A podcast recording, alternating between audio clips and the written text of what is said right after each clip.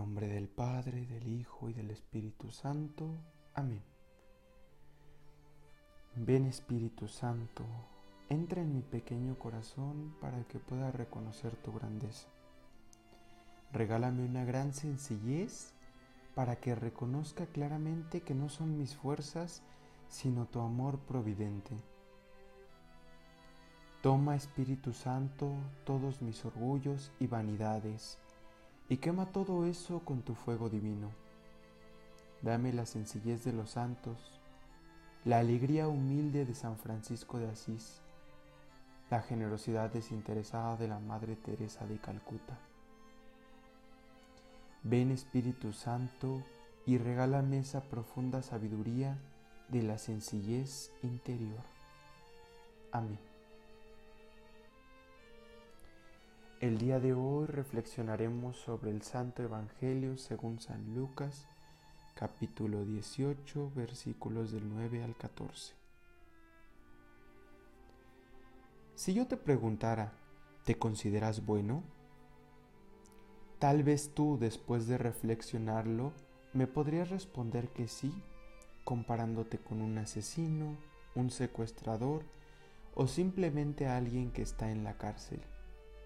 Sin embargo, cuidado, porque esa es la misma reacción que tiene el fariseo conocedor de la ley, el cual se expresa de la siguiente manera.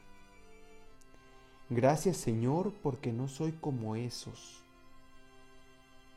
Podemos notar un corazón lleno de egoísmo y soberbia. Vemos a un fariseo que se pone en el lugar de Dios, siendo que el único que puede juzgar es Dios mismo.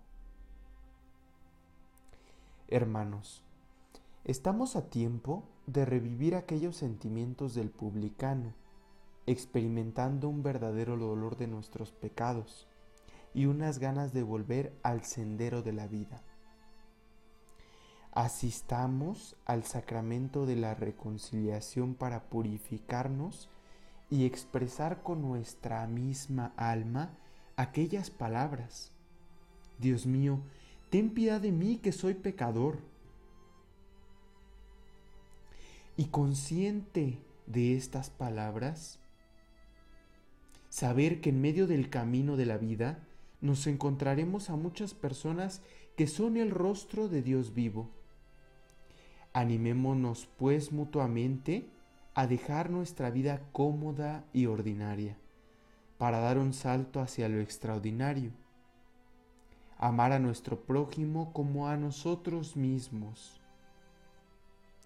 Esa es la consigna de la vida extraordinaria, a la que estamos llamados todos los cristianos. Conocernos, amarnos, salir de nosotros y darnos a los demás. Pidamos a Dios que nos deje vivir en la humildad para algún día poder habitar en la santidad. Yo soy Yair Lozano, curso el primer año de configuración con Cristo Buen Pastor. Les envío un saludo afectuoso, deseándoles un día lleno del amor de Dios.